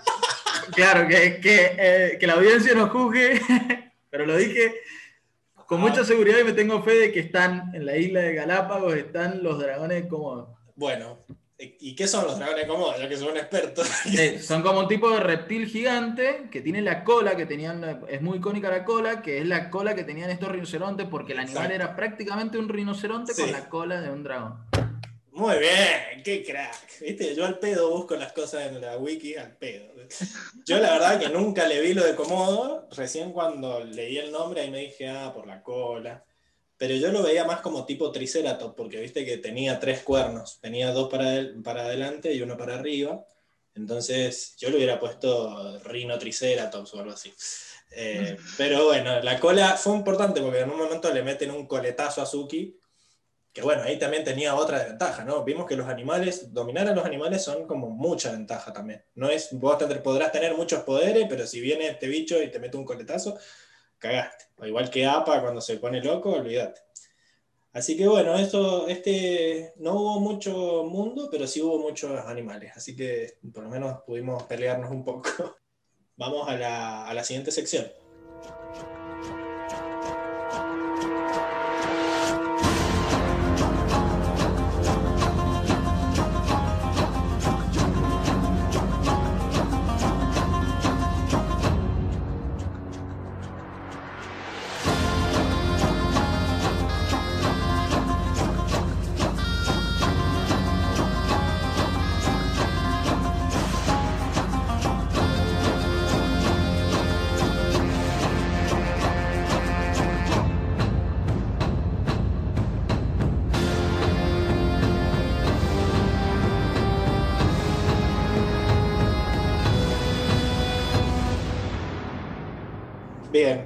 aprovechamos el momento que nos dio la cortina para sacarnos la duda de, lo de los dragones, cómo, pero bueno, no les vamos a decir, vamos a mantener suspenso, los vamos a hacer googlear a ver quién, quién tiene razón. Bueno, pasamos a la siguiente que es eh, escenas de acción. Este capítulo tiene varias escenas de acción que si bien no son peleas, eh, nos dejan ver un poco cómo ya van dominando un poco más los poderes y hasta incluso cosas nuevas con los poderes, ¿no? Eh, yo anoté dos escenas de acción, ustedes me dirán. Ahora que lo pienso, tres, que son eh, cuando pelea, cuando está tratando de escaparse de Lunagi y que lo ayuda a Katara. Después la pelea tipo western, ahí cuando llega Zuko y están todos peleando contra él. Y eh, ahora que me acuerdo, la pelea entre la humillación de Suki ante Soka también es una especie de pelea porque ahí vemos un, poco de los movimientos. ¿Les parece arrancar con la de el Unagi? Ahí como que básicamente Ang se estaba tratando de escapar del Unagi. La primera vez que se lo enfrenta, sale corriendo. Sabíamos ya que los maestros aire corrían rápido, pero bueno, acá corrió más rápido porque lo persiguió un bicho gigante y podía correr por el agua la segunda vez, como que a Ang le costó, ya como que lo agarró por abajo el bicho, entonces tenía que escaparse y quedó medio inconsciente, y ahí es cuando va Katara al rescate, ¿no? ¿Cómo lo rescató Katara? ¿Qué, notaron de esa escena? Bueno, yo un poco lo adelanté, pero en la sección anterior hace agua control y lo hace como por lo menos no lo habíamos visto hasta ahora, lo hace conscientemente y con pleno dominio, y gracias a eso se salva podríamos decir que hasta salva el mundo, porque le salvó la vida a Hank. Van a, van a salvar el mundo muchas veces estos personajes. bueno, spoilers para, para los beginners como yo. claro, más spoilers. es que sí, si cada vez que hace una pelotudez de esta van a ir a salvarlo, están salvando al mundo indirectamente. Eh, pero sí, yo no creo que demuestre más dominio Katara, eh, sino que estamos en un ambiente en el que hay mucha más agua. O sea, como que las veces que había querido dominar el agua ella tenía, por ejemplo, cuando lo vimos congelar a los maestros en el barco, era un charquito de agua ahí. Acá como que estaba eh, literalmente flotando en el océano, entonces como que un movimiento eh, produjo un resultado mucho más poderoso en el agua, pero es cierto que y también, de vuelta, ella es mucho más poderosa con las emociones. Y creo que te debe dar muchas emociones que te estén a punto de comer. Entonces. Yo pienso que va por ahí. Yo pienso que va por ahí el tema de, del poder que sacó. Era una situación límite. Sí, son varios factores. Eh, era una situación límite y estaba mucha más agua su poder. Yo no creo que haya una evolución todavía en sus poderes, más allá de que la vemos que está practicando en una escena anterior. La vemos que está tratando de mover el agüita de un tarro mientras se hace la que no está celosa. Em, y bueno, a mí lo que más me llamó la atención, más allá de ese como esa lancha que hace con el agua, es que después Ang sigue inconsciente, porque parece que tenía agua en los pulmones, y ella logra sacarle el agua de los pulmones con agua control, o sea, como que le saca el, el chorrito de agua por la boca, y ahí, bueno, ya empezamos a ver cómo o sea, a nadie se le ocurrió, a nadie se nos ocurrió que pudiera llegar a hacer eso, por lo menos a mí no, hasta la primera vez que lo vi, y hasta no, me había olvidado que hacía eso, sinceramente. Es como que está, está manejando agua que no ve. Eh, es como medio raro, pero incluso ahí nos muestran como los creativos que se ponen a veces los, los guionistas con, con estos poderes y cómo los exprimen al máximo. Sí, de hecho creo que el movimiento de la mano es igual, viste que no sé si, no me acuerdo si fue antes o después que tenés razón. con el jarrón, con el jarrón y el movimiento que hace es el mismo. Muy bien, no me había dado cuenta. Sí, sí, es el movimiento que hace con la mano de que lo va agarrando y como que tenés razón. Muy bien. Aplausos. Audiencia, sepa que difiero de Pablo completamente, pero hay claro, hay, hay, hay un claro un claro, una clara evolución del agua control de Qatar. Soy team. Eh, eh, bueno, pero vos la defendías. Yo, desde el ¿Ah? primer capítulo, dije que ella lo hacía así todo a lo tonto, y vos me habías dicho, no, ella lo está haciendo consciente. Entonces, si ya en el primer capítulo. Por eso, porque para mí, hay, hay, eh, antes tenía, si bien había evolucionado respecto al primer capítulo o al segundo, que fue el que la analizamos en el primer capítulo, eh, ahora evolucionó aún más. O sea, siempre hay un claro avance y siempre me parece que, quiere dejar en claro que ella practica y cada vez logra controlar mejor, valga la redundancia, el agua control. Eh, para mí, eh, eh, en esta ocasión, pese a que también es verdad que está atado a las emociones, porque es una situación crítica, lo maneja como no lo había, no lo había manejado hasta ahora. bueno, por lo menos ahora claro... te puedo dar la razón en eso de que el movimiento que hace para alargar el agua es el que había estado practicando, como decía Fran. Eh, pero el otro, eh, sí, el otro creo que es más porque está rodeada de mucha agua y el mismo movimiento que quizás hubiera hecho con un poquito de agua, ahora le sirve un montón porque está en el océano. Para mí es eso. Pero bueno, sí, sí, acá ya está, como que le estamos agarrando el gustito a discutir por todo. ya se me, se me, están revelando. Bien, eh. bueno, eso es esa, esa, esa, escena. Pasamos a la de Suki y Soka, que quizás es la que es la más fácil de analizar, después vamos a la otra que está zarpada. Em, ahí se ve, primero antes que, quiero decir esto porque no, no sé dónde meterlo sinceramente en la estructura que planteamos, esto de que cuando entra Soka a hacerse el copado al, al dojo este donde están practicando las, las geishas guerreras, no sé cómo le había dicho. Eh, geishas ninjas. Geishas ninja, claro, las guerreras Kiyoshi o geishas ninja para los amigos. Eh, él se está estirando y cuando se estira, se le ve en la nalga que tiene el pantalón cosido. No sé si lo alcanzaron a ver ustedes. ¿eh? Ese nivel de detalle, que encima no, yo me estaba quejando de que la animación en este capítulo había sido una gancha, qué sé yo. Llega ese momento que se está estirando, se le sube un poco la túnica esta y se le ve el 7 en el, pantalón y ahí vos decís, loco, qué, bueno que estén pensando en tantos detalles. Eh, bueno, ahí después como que Soka se hace el banana y eh, Suki le da un paseo, pero medio, medio ensañada, ¿no? Porque ya lo había dominado, pero le sigue dando y le sigue dando. No sé si se acuerdan los movimientos que hizo. No, me acuerdo de los movimientos, pero sí me, sí me acuerdo que le da Como para que aprenda la lección, para que no se vuelva a hacer el loco de vuelta. Em, ¿Vos no te acordás, Frank? Los digo entonces. Para no quedar tan nerd de que los anoté. No, yo no los anoté, pero me acuerdo que él entra así soberbio y le dice, bueno, parate, eh, tapame este golpe, frename este golpe que te voy a tirar, y la mina ahí nomás con el abanico le pega en la axila y medio que... Levanta el brazo nomás, levanta el brazo con el abanico y ya lo deja medio tonto. Que encima Soka, vuelve a usar este movimiento característico de él que es gritar cuando ataca. que, ya le ah. dijeron, que ya le dijeron que no, no ayuda a atacar por sorpresa a gritar, pero bueno. Em, él lo hace igual. Después como que ataca más. Le larga una patada después Soka y ella lo que hace es como meterse por abajo la pierna y, levantarlo para arriba. O sea, con el mismo envión que venía, es como que lo redirige para arriba y lo hace que se caiga. Y después el Wu Siento que lo estamos pronunciando muy mal, pero bueno, el Wu y Wu Con W, Wu así W-U-W-I. Con W, W-U-W-E-I. Wu Para que lo busque la audiencia, para que lo busque y lo google. No es un mexicano, es un Wu Okay, es... No, es un teléfono, no es un teléfono de la marca china tampoco. Ah, tampoco. Tampoco, tampoco pero se parece.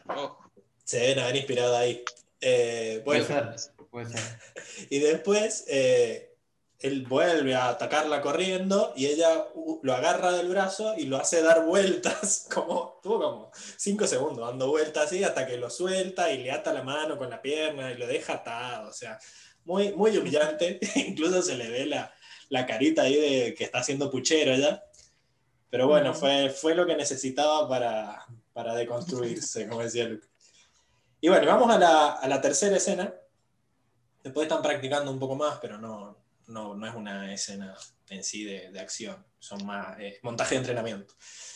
Y vamos a la última escena donde cae Zuko con el barco y los, y los rinocerontes y los soldados que a mí, eh, para hablar de la escenografía, digamos, a mí me hizo acordar mucho a un western. No sé si a ustedes les pasó lo mismo, les dice impresión, como que era un territorio así medio desierto, tipo mm, con arena o como así seco, las casas de madera y la callecita de tierra por el medio, y había como una especie de música así tipo banjo, de suspenso, como...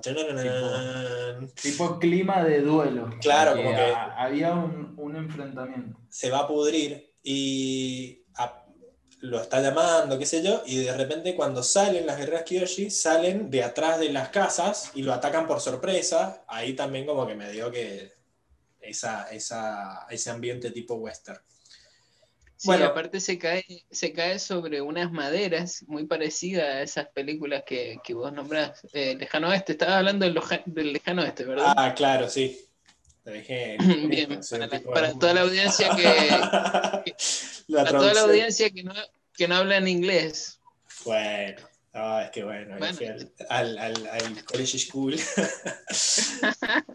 Bueno, pero, viste que se cae en unas maderas donde tiene la estructura así muy parecida a, las películas que Claro, vos decís ese tipo, ese como pasillito que hay afuera de las puertas, ¿no? Como esa veredita de madera que tienen. Como, una vereda y, un techito con pilastras así.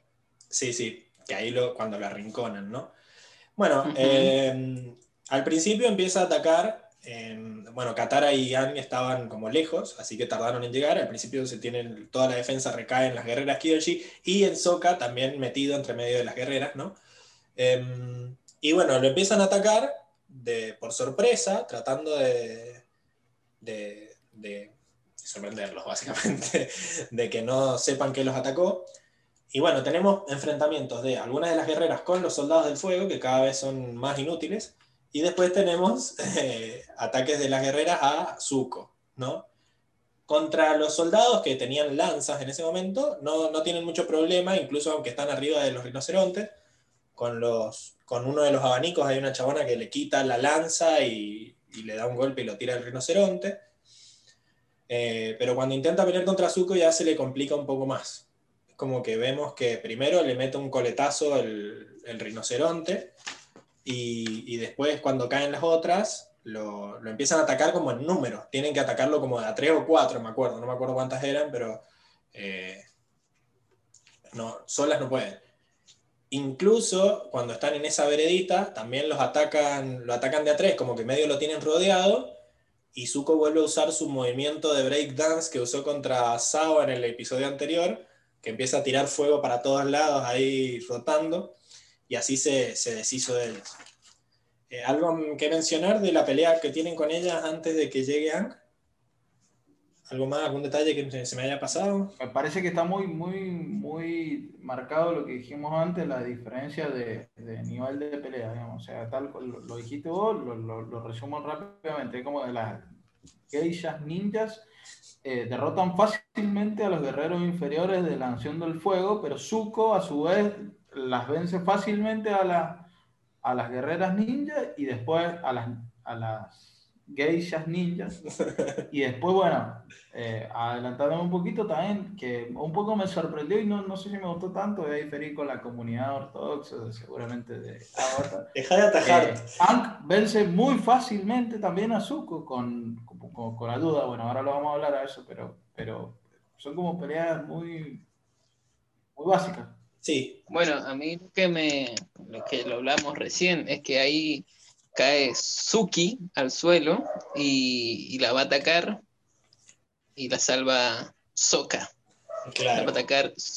Y está, Eso es lo que pasó recién. Está bueno que se nota también la mejora en Soka, porque más allá de que eran 3 contra 1 o 4 contra 1, es como que le, con este mini entrenamiento que recibió le hace un poco más de pelea ante el, el, desastroso, la desastrosa performance que tuvo en el primer episodio. Eh, acá como que incluso él creo que ni se da cuenta que es el mismo chango vestido de mujer. En un momento dice, cuando lo está retando Ang, dice, bueno, ¿vas a, ¿vas a salir a pelear o vas a dejar que te defiendan estas señoritas? Como que ni se dio cuenta que era un, era un chango el que lo atacó. Eh, uh -huh. Bueno, cuando viene Ang, ya podemos hablar de eso. Tenés razón, Lucas. Comparto de que Ang lo veo ganar muy fácil, pero creo que ya la serie había establecido de que Ang es mucho más superior a Zuko, por lo menos como que Ang ya es un maestro de su elemento. Zuko quizás todavía está entrenando, ¿no? Eh, pero, más allá de eso, eh, bueno, algo que me llamó la atención de cuando pelean Zuko y Yang es que Zuko le larga como unos fuegos, pero con combas, que eso hasta ahora no lo habían hecho. Hasta ahora siempre los ataques de, de Zuko eran como más derechos, porque peleaban más cerca, acá como que estaba más lejos y le tira como, con, como un gancho de fuego así, que lo desvía fácilmente Ang. Pero quiero aclarar que en realidad Ang le, vence tan rápido a, a, a, Zuko porque utiliza los abanicos para ayudarse. No sé si eso se dieron cuenta. Sí, obvio. Ahí cuando, cuando apenas empieza la pelea que vos decís que le empieza a disparar, es por, eh, están re lejos, están uh -huh. bastante lejos y Ang se acerca, hace aire de control, ¿viste? Y se acerca para quedar ahí, mano a mano con, con Zuko. Y ahí encuentra esos dos abanicos que vos decís. Claro, porque ya habíamos hablado también en el primer capítulo de que mientras más, mientras más lugar tengan, es como que va a ganar el, el, el de fuego, porque como que le, le, beneficia esto de que tiene poder, tiene ataques de rango, ¿no? Eh, uh -huh. Han como que se tiene que acercar, y también se, se acerca para agarrar los abanicos del suelo, también en un, en un detalle que no era necesario, de que en vez de agacharse y agarrarlos, es como que hace un mini remolino para que los abanicos suban, como diciendo, si yo tuviera poderes también haría eso, agacharse para idiotas, eh, los agarra y se nota que cómo está, cómo está grabada la escena, digamos, cómo está hecha, como que el que tenga los abanicos hace que él pueda alargar más aire juntos, que es más o menos lo que pasó en el primer episodio cuando desvió la super bola de fuego que le largaron Zuko y Airo juntos, que la, se nota como que hace fuerza con el bastón para eh, desviarla. Acá... Sí, a, a, mí... Perdón, perdón, termina. No, no, que quizás acá no tiene que hacer tanta fuerza porque es, una, es un instrumento que está hecho para alargar aire. Entonces, si vos sos un maestro aire, creo que tu mejor arma son abanicos, ¿no? Como que tenés dos ventiladores ahí que te, para liquidar a tus, a tus enemigos, para volarlos por encima, generalmente los empuja. Acá lo voló, lo tiró, rompió la pared, todo. O sea, voló Zuko, directamente quedó knockout. Sí. Bueno, a, mí en lo, en, en lo, personal fue la escena que más me gustó cuando alza los abanicos. Y lo que me llamó la atención de esa escena es que es un movimiento, un movimiento especial que no se lo había visto hacer que es como que da una media, da un giro sobre sí mismo, levanta un pie, medio que hace ah. así, y, y, atrás vienen los abanicos, como que, no sé, en el arte marcial que, que simboliza el, el, control del aire, eh, si será algo como una patada de poder o no sé, algo más poderoso, ¿viste? Hace una coreografía distinta. Para mí, eso le da también el, ese ímpetu de, de toda esa energía. Sí, me parece que, que, está muy bueno cómo logran transmitírtelo, porque se nota como que él está haciendo fuerza, es como que está recargando el, el poder, uh -huh. salta y como que le larga con todo. ¿Viste como cuando sí, están jugando al volei que vos ves que saltó como es. dos minutos antes para pegarle el, el, remate mucho más fuerte? Bueno, acá también lo mismo de que como que cargó la, la ráfaga, ese ventarrón que le largó, y, bueno, por eso lo, dejó knockout también. Eh, así que, bueno. Pero a, Lucas no le gusta que lo venzan tan fácil a Zuko. No, no, no, estoy totalmente en desacuerdo. Pero viste que Aang tampoco tiene la intención de lastimarlo, porque lo podría. El Zuko después se levanta, está ahí como. Eh, no es que lo venció, para mí se lo saca de encima.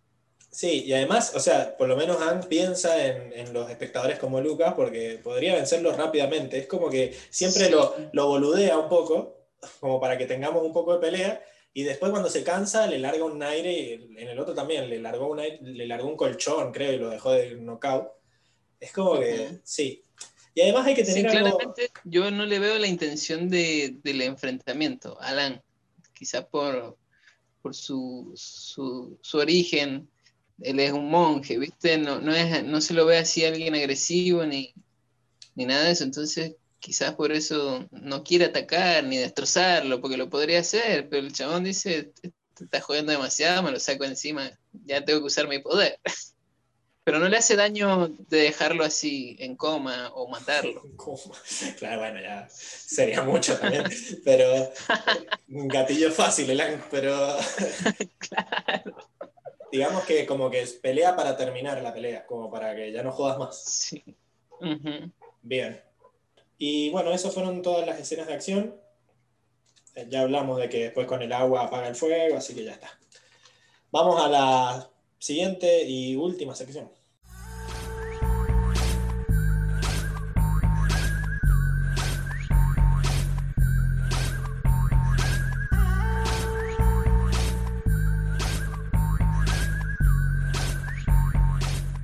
Llegamos a la última sección de eh, las partes favoritas. Acá vamos a dejar de hablar a Lucas porque si no después dice que, todos le cagan y, piensa que, te cuento Frank, que vos no estuviste la semana pasada, la flor le cagaba todos los momentos y él aclaraba que él hubiera elegido el mismo para que después no digan que tiene un humor de mierda, cosas así. O sea, como que está, está muy preocupado por la audiencia de él y quedar bien, así que está, es compromiso con el podcast. Así que Totalmente. Decí tu, tu, momento favorito, tu chiste favorito, en realidad. Soy, soy 100% transparente, entonces no puedo, no, no, puedo decirle a la audiencia un momento favorito que no es el mío, cuando claramente entonces, trato de ser, eh, de ser consistente con eso. Te debes a tu eh, público. al nuestro, eh. Ah, es que yo ya te quiero hacer la estrella, bueno, me No, no, no, nuestro público. Eh, Voy a, elegir un momento. Eh, no, la verdad, voy a ser consistente con lo que vengo diciendo. No, no, hubo un momento muy llamativo. Los otros los identifiqué rápidamente cuál era mi momento favorito. Esta vez voy a elegir uno que es el que me pareció más chistoso y es el que se vuelve, eh, para mí, el personaje más, más gracioso, más llamativo hasta ahora, que es el tío de Zuko. Sí. Eh, cuando le dice al principio que se, que se calme y, y no se calma. Que, obviamente, siempre me, me, encanta que el tipo menosprecia la causa. Eso que, que, le dice como que otra, otra vez echando el huevo con esto. ya me tenés los, los secos. calmate, y al final no se calma nada, y después el momento del, del pescado cocinado que le dice, pero te lo vas a comer. Siempre, el otro le dice... que tengo un favoritismo para el tío de Zuko. Ah, desde ahora en más por los momentos graciosos. Es como le dar un punto más a los momentos graciosos que protagoniza el tío de Zuko. Eso es de es un capo, el tío de No lo sepas, es demagogia porque todo el fandom ama al tío Airo, así que olvidate. Aunque hay una pelea ahí con Soka para ver quién es el más gracioso, creo.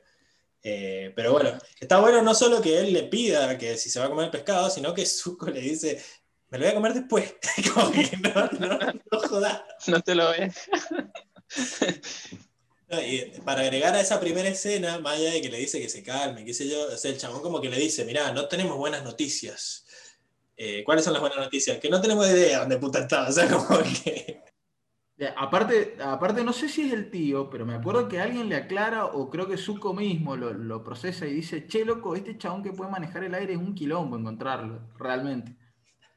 Claro. Salvo que el tipo se, sienta atraído a quedarse en un lugar o, o algo, tiene un bisonte gigante volador que vuela y aparte de él es maestro del, del aire. O sea que realmente como que, reconocen lo complejo que es saber a dónde está a dónde está Sí, Ah. bueno, yo Bueno, ahí, dale, a ver, vas a decir lo mismo que yo, creo, así que decilo vos.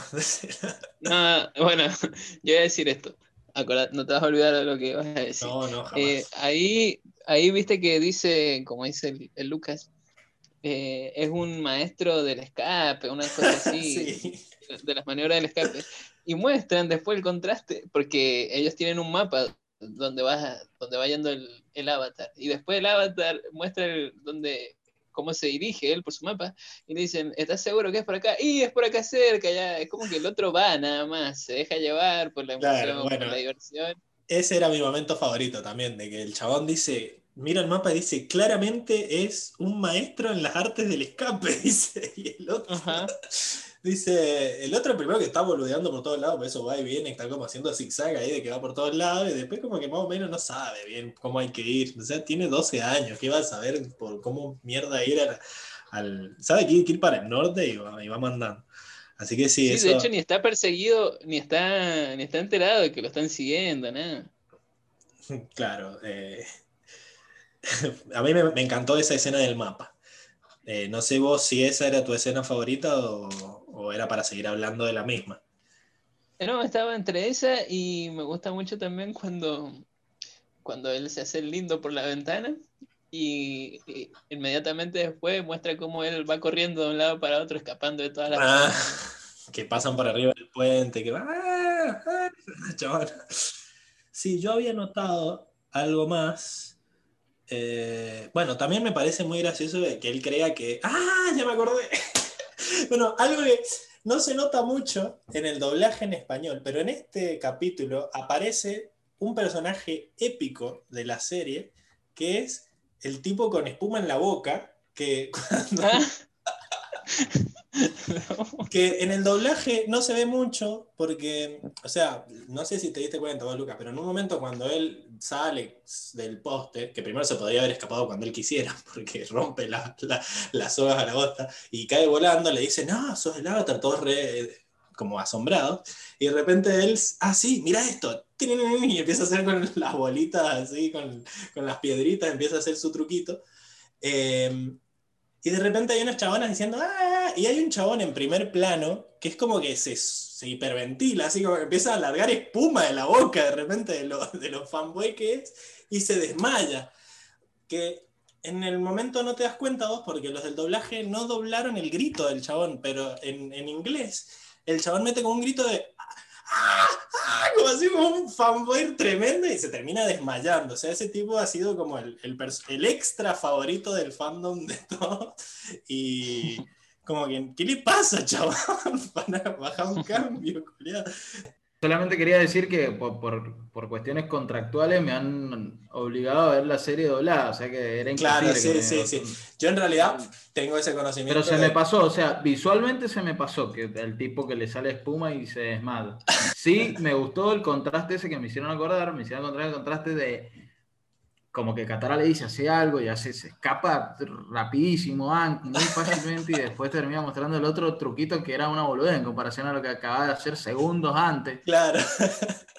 Eh, pero bueno, eh, ese, claro, yo lo sé porque, o sea, vos podés buscar, se llama Foam, Foam Mouth Guy, que es el tipo, literalmente el tipo de la boca espumosa, y hay post de Reddit, hay infinidad de, de post en las redes sociales de el- este es mi personaje favorito, o sea, como en inglés parece que se nota mucho más, y bueno, ya en el episodio que viene va a aparecer otro personaje muy, muy gracioso, que también es como tipo un extra que, que está para hacerte reír. Así que bueno, no podemos dejar pasar al, al tipo de la boca espumosa solo porque el doblaje le quitó protagonismo. Bueno, vamos a la, a la frase favorita. Empecemos por vos, Fran, ahora. ¿Cuál es tu Eh, y las frases favoritas suelen ser siempre las del tío sabio, pero en este caso me, me gustó mucho la frase que le dijo la, la guerrera, esto cuando, cuando le estaba enseñando esa técnica de, voy a volver a lo mismo, ¿no? Pero se trata de usar la fuerza del oponente en contra de ellos, eh, es decir, a favor de uno, no de ser más fuerte que ellos. Eso me, me gustó mucho, Bien, esa enseñanza. buenísimo. Pero Frase favorita, favorita, sí, no tengo, loco. Es que cuando, claro, cuando no habla Airo se te complica, ¿viste? Pero bueno. se este me recomplica, loco. Bueno, va a ver vos, Lucas, si encontraste alguna. No, yo también, o sea, la tengo que, la tengo que empezar a, anotar. Sí, me ha pasado eh, también diferente a otros capítulos que en los capítulos anteriores me llamaba la atención una frase y ahora no me pasó en este capítulo, no sé, no, no, no, tengo una frase favorita, no sé si fue, fue la, profundidad no vino tanto por las frases, por los diálogos, sino más por, por lo visual, o sea, ver la aldea quemada y las consecuencias de, de, pelear, pero... Sí, igual no tiene que ser una frase profunda, es como que, te llame la atención nomás, pero es cierto que en sí, vamos a, vamos a ser sinceros, este capítulo es tiene un nivel más bajo que los dos anteriores. Más allá de la enseñanza que deja acerca del, machismo y de eh, las repercusiones que puede tener que caiga un pueblo, eh, los otros dos para mí fueron mejores. Este como que se concentra más en, la relación de, de y Katara, que quizás no es tan, no es tan interesante, o o en un montón de chistes, que, porque vive haciendo chistes en todo el capítulo, pero no son tan buenos como los que vimos en los capítulos anteriores, entonces como que queda corto este capítulo, me parece. Sí, ahora que me acuerdo que hablabas de lo de la Katara y, Alan, eh, me gustó la frase cuando le dice Alan, eh, disculpame Katara, la verdad que sí, dejé que se me subieran los humos a la cabeza por tanta atención, una cosa así. Eso me gustó también mucho, ese, ese fragmento, ese diálogo. Como que reconocen rápidamente que, que, estaban los dos mal. Eh, lo cual hace que sea más aburrido todavía, porque como, bueno, te diste cuenta y no más y se acabó la historia, pero bueno, está bien. A mí la, la frase que me gustó fue cuando se estaban despidiendo Soka y Suki. Eh, que conste que estoy haciendo un esfuerzo muy grande por no ponerle el él y el la a todos los nombres. Somos muy mendocinos en esa festa. La Catara suena muy feo, entonces, pero bueno, eh, cuando lo puedo controlar lo hago. Soka y Suki, cuando se están despidiendo, eh, que él le dice, bueno, como que le pide perdón de que la, la tuvo que haber le pide perdón de haberla tratado como una niña cuando debería haberlo tratado como un guerrero. Eh, y ella le dice, soy un guerrero, pero también soy una niña, y ahí le da el beso. Y es como que me gustó, me gustó esa frase de que no, no tiene que definir lo que sea una niña. No es que por ser una niña deja de ser un guerrero o que por ser un guerrero deja de ser una niña. La chavana eh, piensa que, que puede ser las dos cosas y actúa con respecto a eso. Y creo que ahí como que se encapsula el mensaje del capítulo, ¿no? Más allá de que no, o sea, me gustó el mensaje, no sé, o sea, como que tuvieron problemas ahí, como que hubo una, decisión a ver si decir guerrero o guerrera, ¿no? Porque creo que se mantiene más el sentido si dicen guerrero, pero no, no, suena bien, es como que lo están diciendo a propósito. Es como que al decir guerrero, Soka sigue queriendo llamar a, a, los hombres guerreros, como que si sos guerrero sos un hombre que, en sí contrasta más con lo que dice ella después y tiene sentido en el, sentido de que en inglés decir warrior no te está diciendo si es hombre o mujer. Pero no sé si yo lo hubiera traducido así. Me parece que lo hubiera cambiado a guerrera, por una cuestión de, de que así se habla en español, pero bueno, es lo mismo. Igual que tienen que decir niña cuando en inglés dice girl, o sea, como que como para que se den cuenta que es una mujer, dicen niña, pero bueno, no sé. La frase estaba buena más allá del doblaje polémico, por lo menos que a mí me pareció polémico. Eh, y bueno, esa fue la mejor mm, frase para mí. Vamos a la, escena en conjunto. ¿Qué, escena fue la que más les gustó? Yo, ya dije, eh, me adelanté cuál era mi escena favorita, cuando Anne llega y levanta los, los abanicos del suelo y hace ese movimiento girando sobre sí mismo para darle poder a su a su ataque con aire. Bien, ese movimiento en sí. Sí, que también hay todo un... Está muy bien cómo manejan la cámara, porque creo que la cámara incluso se mueve alrededor de él y como que cuando está a punto de disparar se frena también, como para que veas que, que está haciendo fuerza y que es un ataque potente, no es un ataque cualquiera. Entonces sí, me gustó eso también. ¿Vos, Lucas? Eh, no, voy a decir el momento, eh, bueno, mi momento favorito fue el momento de la polémica, digamos, por, también por el sentido que yo le encontré. Cuando en pleno escape, porque están escapando y como también desligándose de que el pueblo se estaba prendiendo fuego, se tira de APA para tratar de domar a la anguila y lograr apagar el fuego con la doma de la anguila. Ese fue el momento favorito. Bien. Eh, ok, se notó porque peleaste con uñas y dientes por tu interpretación. Se notaba que había, había compromiso ahí. Vamos, Team Doma. Team Doma en los comentarios.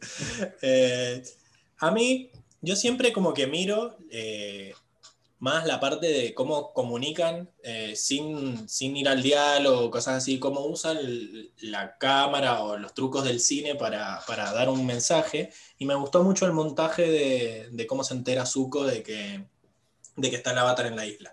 Esto de que este se entera por este y después este se entera por este. Al principio, no sé si eso fue culpa del doblaje o no, no me fijé, pero es como que el primero se nota que le dice el avatar está en la isla y después solo te muestran que el otro habla dándote a entender de que están hablando lo mismo y, cómo va moviéndose ese mini montaje hasta llegar a, a Zuko y que se entere y, la escena del pescado que estaba buena en sí. Así que siempre que hacen esos, esos truquitos, eh, a mí me agrada. Bueno, vamos, le podemos, le podemos dar un guiño ahí, hablando también, empezando a incluir un poco de tu, de tu vida personal, de que está matemáticamente comprobado, después búsquenlo, que estamos a, creo, vos corregime Pablo si estoy equivocado. Ah, lo de los grafos. Estamos a, cinco apretones de mano de cualquier persona en el mundo, creo que era, creo que era así, vos después me, me, corregís y bueno, ahí queda totalmente evidenciado como lo poderoso que es el, el de boca en boca, o bueno, ahora también lo hemos visto con el tema de la con el tema de la pandemia, de cómo el contacto termina siendo exponencial. Y bueno, ahí, ahí lo usaron, pero está muy buena esa, reconstrucción de imágenes de cómo, cómo sin decir nada te, te muestran lo fácil que, que, que, puede, en este caso, correr la información de boca en boca. Es cierto, sí, eso de, lo que dice él es que o sea, si yo te doy la mano a vos y vos seguramente le diste la mano a alguien importante y seguro estás a dos o tres tres escalones o saltitos de haber dado la mano con, no sé, Obama o algo así.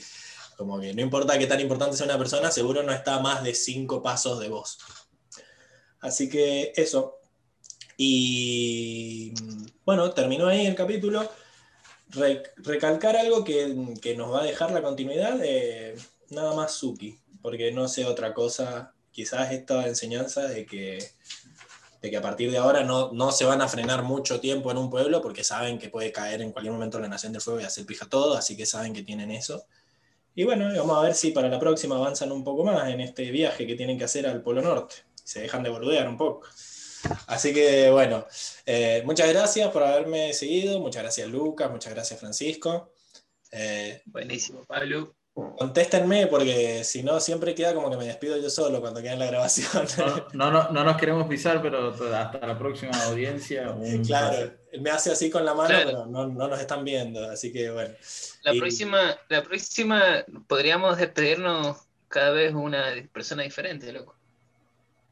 ¿Cómo? buena. Está, está, bueno que, que, haga el cierre cada uno. El cierre, cada uno un cierre. Cada vez me están sacando más protagonismo, esto no se puede así. Eh, loco, pero sí. Me parece que lo voy a echar a todos y voy a despedir yo y listo. bueno, eh, nos vemos en la próxima que vamos a hablar de eh, el rey, el rey, ¿cómo se llama? El rey de Mayu, el capítulo. Así que bueno, nos veremos en el rey de Mayu. Déjame despedirme de mi gente, loco, también. Va, a ser, va a ser la despedida, Francisco. Ya entraron en confianza. Dale, despedir. Bueno, mi gente, Después busquen ahí en Google la técnica del Wu técnica milenaria, que la apliquen a sus vidas. Bien, y dejen en los comentarios, dejen en los comentarios si Team Doma o Team el de Francisco, que no tiene ni nombre, porque ni él sabe lo que dijo. Así que bueno. W U W. Ah, Team Wu sí, sí, e I. Claro, chabón. Bueno, nos vemos, gente. Chao.